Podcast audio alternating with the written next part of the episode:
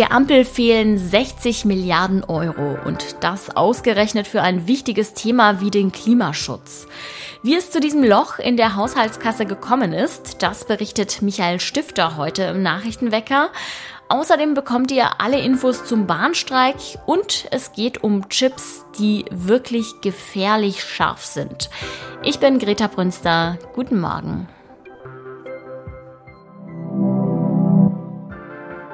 Die Nachricht, dass Augsburg die Israel-Flagge am Rathaus bald abhängen will, hat bundesweit für Kritik gesorgt. Und das, obwohl die Stadt erklärt hat, stattdessen eine allgemeine Friedensflagge hissen zu wollen. Besonders kritisiert hat die Entscheidung der Zentralrat der Juden. Jede einzelne Israel-Flagge auf öffentlichen Plätzen sei ein Ausdruck der Solidarität mit Israel, teilte deren Präsident Josef Schuster mit. Man dürfe nicht vor antisemitischen Randalierern kapitulieren. Die Flagge Flagge war zuvor zweimal heruntergerissen worden, weshalb sie nachts jetzt immer eingeholt wird und erst am Morgen wieder gehisst. Die Idee der Stadt, eine allgemeine Friedensflagge aufzuhängen, gefällt Schuster hingegen nicht. Ihm sei nicht klar, wie eine allgemeine Flagge Solidarität mit Israel ausdrücken solle. Auch vom Chefredakteur der jüdischen Allgemeinen, Philipp Payman Engel, kam Kritik. Er nannte die Entscheidung fatal. Wir haben im Nachrichtenwecker vor einigen Wochen von dem tragischen Tod eines Eishockeyspielers berichtet. Adam Johnson ist gestorben, weil er bei einem Spiel schwer am Hals verletzt wurde. Der Fall hatte einige Konsequenzen. Seine früheren Teamkollegen, die Augsburger Panther, spielen inzwischen fast ausnahmslos mit Halsschutz. Ab dem 1. Januar wird das Tragen eines Halsschutzes außerdem von der deutschen Eishockeyliga vorgeschrieben. Aber es könnte auch ein strafrechtliches Nachspiel geben. In Großbritannien, wo der Unfall passiert ist, hat es nämlich eine Festnahme gegeben. Um wen es sich handelt, das sagt die Polizei nicht. Es weist jedoch vieles darauf hin, dass es Johnsons Gegenspieler sein könnte, dessen Schlittschuh die tödliche Verletzung ausgelöst hat. Inzwischen ist der Festgenommene übrigens wieder auf freiem Fuß. Es wurde nämlich eine Kaution hinterlegt. Wir werfen noch einen kurzen Blick aufs Wetter und da gibt es eigentlich nicht viel Neues. Auch heute wird es den ganzen Tag über bewölkt und regnerisch sein. Die Werte liegen zwischen 3 und 5 Grad.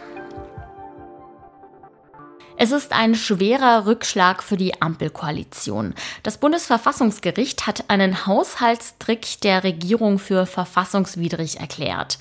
Das heißt konkret, es fehlen jetzt 60 Milliarden, die für den Klimaschutz und die Förderung von Energieeffizienz gedacht waren. Was genau da schiefgelaufen ist, das weiß mein Kollege, der Leiter des Ressorts Politik und Wirtschaft, Michael Stifter. Hallo Michael. Guten Morgen. Was genau haben die Richter an diesem Haushaltstrick denn jetzt bemängelt?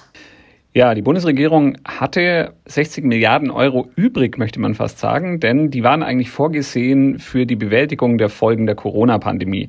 Da hat die Bundesregierung diese 60 Milliarden veranschlagt ähm, und dann festgestellt, dass sie die eigentlich nicht mehr braucht und hat dann zu einem Buchhaltungstrick gegriffen, wie du schon gesagt hast, und dieses Geld quasi umetikettiert, um es zu verwenden für mehr Energieeffizienz und Klimaschutz, wo die Bundesregierung ja große Ziele hat.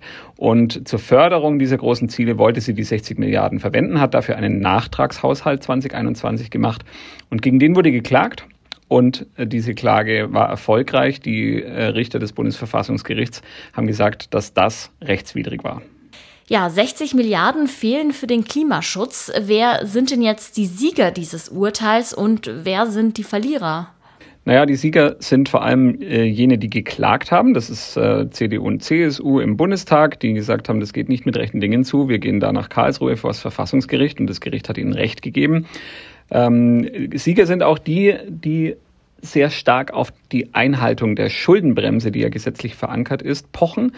Denn das Verfassungsgericht hat ganz klar gesagt, da kann man nicht mit Tricks und ähm, kleinen äh, kreativen Buchführungsmaßnahmen die Schuldenbremse umgehen, sondern da muss man schon sich sehr genau dran halten. Und die Verlierer, ja, die sitzen in der Bundesregierung. Es ist natürlich in erster Linie der Finanzminister, der ist zuständig dafür, dass es einen Haushalt gibt, der auch der ähm, Verfassung entspricht. Das war in dem Fall nicht so. Der Bundeskanzler hängt mit drin, natürlich als Chef dieser Regierung, aber auch, weil er in seiner Zeit als Finanzminister vorher dieses Prozedere quasi schon vorbereitet hat.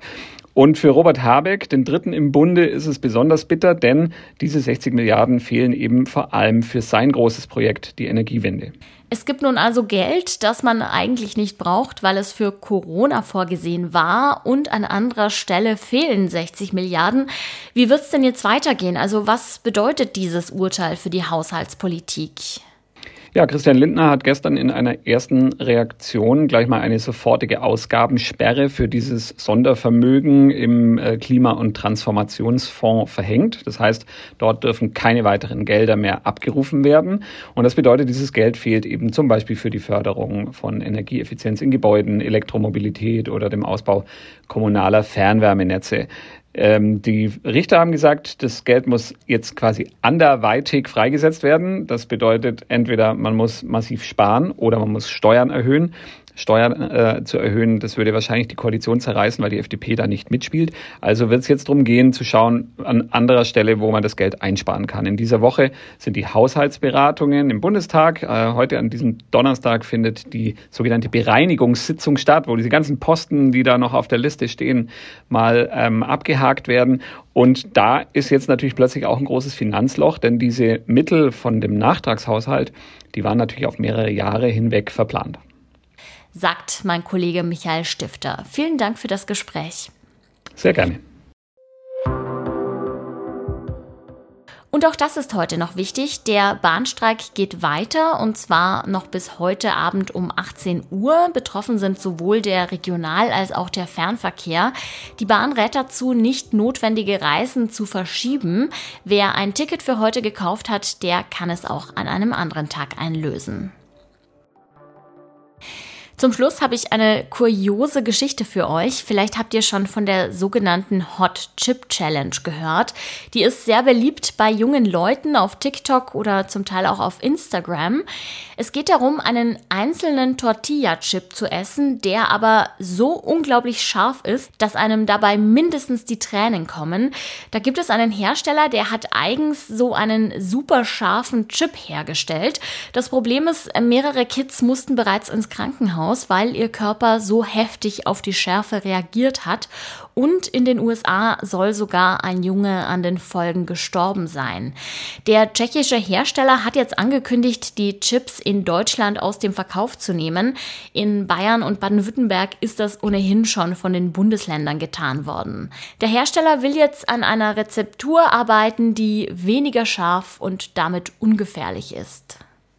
Also, falls euch jemand so einen Chip andrehen will, ihr wisst Bescheid, lieber Finger weg. Damit sage ich auch schon Tschüss für heute. Mein Name ist Greta Brünster. Vielen Dank, dass ihr zugehört habt.